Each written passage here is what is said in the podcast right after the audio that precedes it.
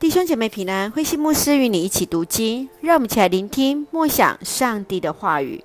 列王记下第三章到第四章，上帝与以利沙同行。列王记下第三章，上帝透过以利沙的宣告，使以色列、犹大、以东联军来胜过了摩押人，最后却是以色列人来撤退。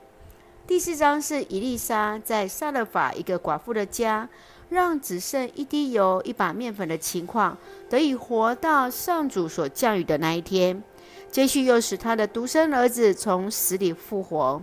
最后我们看到是在饥荒当中两次食物的神迹，大大使人看见上帝与以丽莎同在。让我们一起来看这段经文与默想。请我们一起来看第三章第十七节。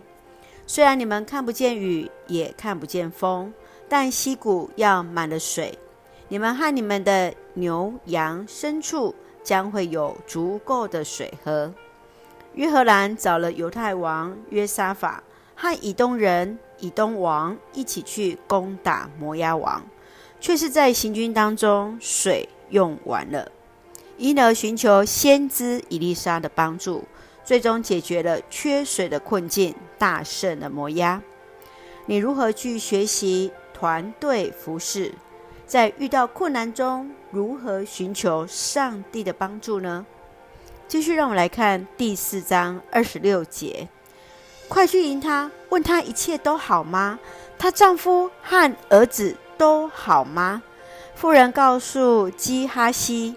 一切都好。善待上帝的仆人伊丽莎的妇人，上帝赐给这位什么都不缺的妇人一个他所没有的，就是儿子。当伊丽莎察觉曾经帮助她的妇人有困难，立刻要仆人先行关心。爱我们的上帝呼召我们成为他的手与脚，给予需要的人关心与帮助。你如何在生活中帮助那有需要与软弱的肢体呢？愿主帮助我们有那样的敏感与察觉。让我们一起用第三章十七节作为我们的金句。虽然你们看不见雨，也看不见风，但溪谷要满了水，你们和你们的牛羊牲畜将会有足够的水喝。感谢上帝，上帝看见需要。也赐下雨水来成为我们的祝福，让我们就用这段经文来作为我们的祷告。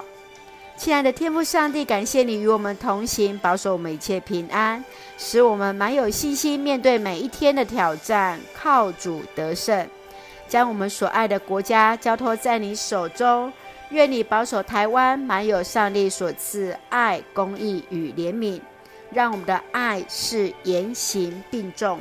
愿意分享与给予，成为上帝恩典的出口与众人的祝福，赐福我们所爱的教会与弟兄姐妹身体健壮，灵魂兴盛。感谢祷告是奉靠主耶稣基督的圣名求，阿门。弟兄姐妹，愿上帝的平安与你同在，大家平安。